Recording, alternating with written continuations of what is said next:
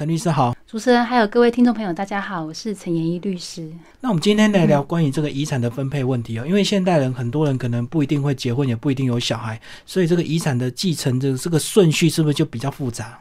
是，就是说我们民法在一一三八条有规定，就是说继承是有一定的顺位的。然后第一顺位的话是直系血亲卑亲属，我们讲的就是子女。当然配偶这个部分的话，也是属于第一顺位的。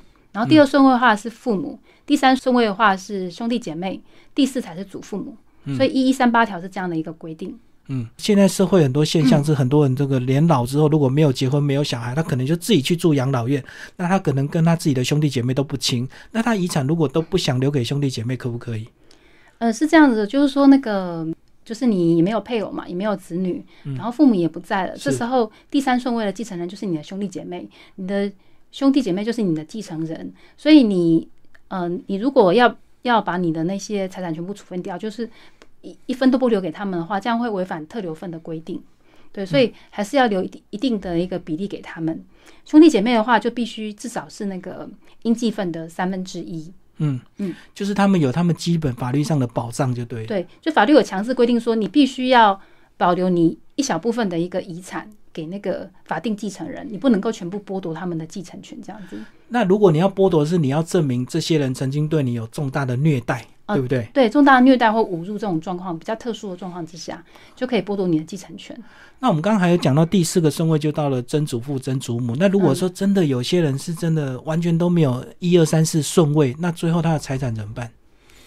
就归国家所有。是哦，对，真的是这样子。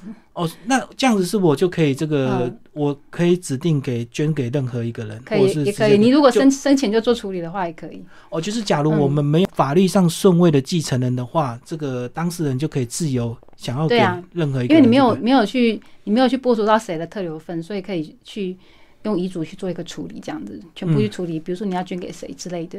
好，那个我们刚刚讲特留份几分之几都是法律规定的很清楚，是很容易算的。可是到底有多少财产，是不是就很容易很难算？所以有时候就需要靠你们律师去精算。对，有时候在算那个财产的部分啊，确实有有一些，比如说家大业大那种，算起来的话会比较呃比较精密、比较复杂一点。而且又有动产、不动产，或者是有古董，那到底怎么估？那一个古董也不可能切开，就要建价，这很复杂，很复杂。然后有一些什么股票，还有在海外的。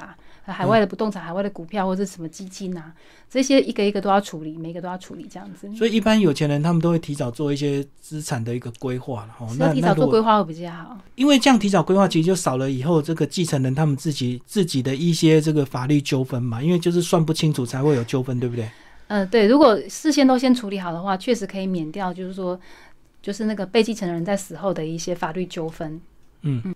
好，那我们刚刚讲到这个，如果你真的没有兄弟姐妹，你的财产可能就是归国家所有，或者是你可以主张送给任何一个人哦。那如果万一多年之后才出现所谓的继承人出现了，可能是失散多年的兄弟姐妹出现了，那他怎么主张他自己的权益？是这样子，就是说，呃，侵害特留份的效果呢，就是这个遗嘱人还是有效。比如说，我会说我我的那个财产全部都给某一个。我我想要给予的人这样子，然后另外有一个法定继承人，他可能就没有得到这份财产，这时候可能我们会侵侵害到这份遗嘱，可能会侵害到那一个法定继承人的特留份。然后这个侵害这个特留份的遗嘱，其实还是有效的，并不是说，呃，你就是说你你全部给某一个人这样是无效的，只是说被侵害的那个那个法定继承人，就像您刚刚说的那个呃游离失散在外的那个弟弟好了，对，然后这时候他就可以去类推适用民法。一二二五条的一个特留份扣减权，然后这个特留份扣减权，它一经行使这个权利的话，那个侵害特留份的部分马上就会失效，所以你就可以根据民法的规定把这个部分要回来。就是那个弟弟的话，可以根据民法的规定把那个失效部分要回来，就要要回他的特留份。那它有没有年限的限制啊？比如说我们遗产已经继承过去了，可能经过十年、二十年。再来追溯它的特留份有没有时效？是有这个这个时效的时效性的，就是自你那个知道有这个特留份扣减权，你知道这个事情之后呢，如果你过两年。之内都不行使的话，那这个部分就会消灭。那另外，如果从继承开始过了十年，就算你都不知道，一样一样会消灭。所以时效问题还是蛮重要的。要行使权利的话，必须要及时。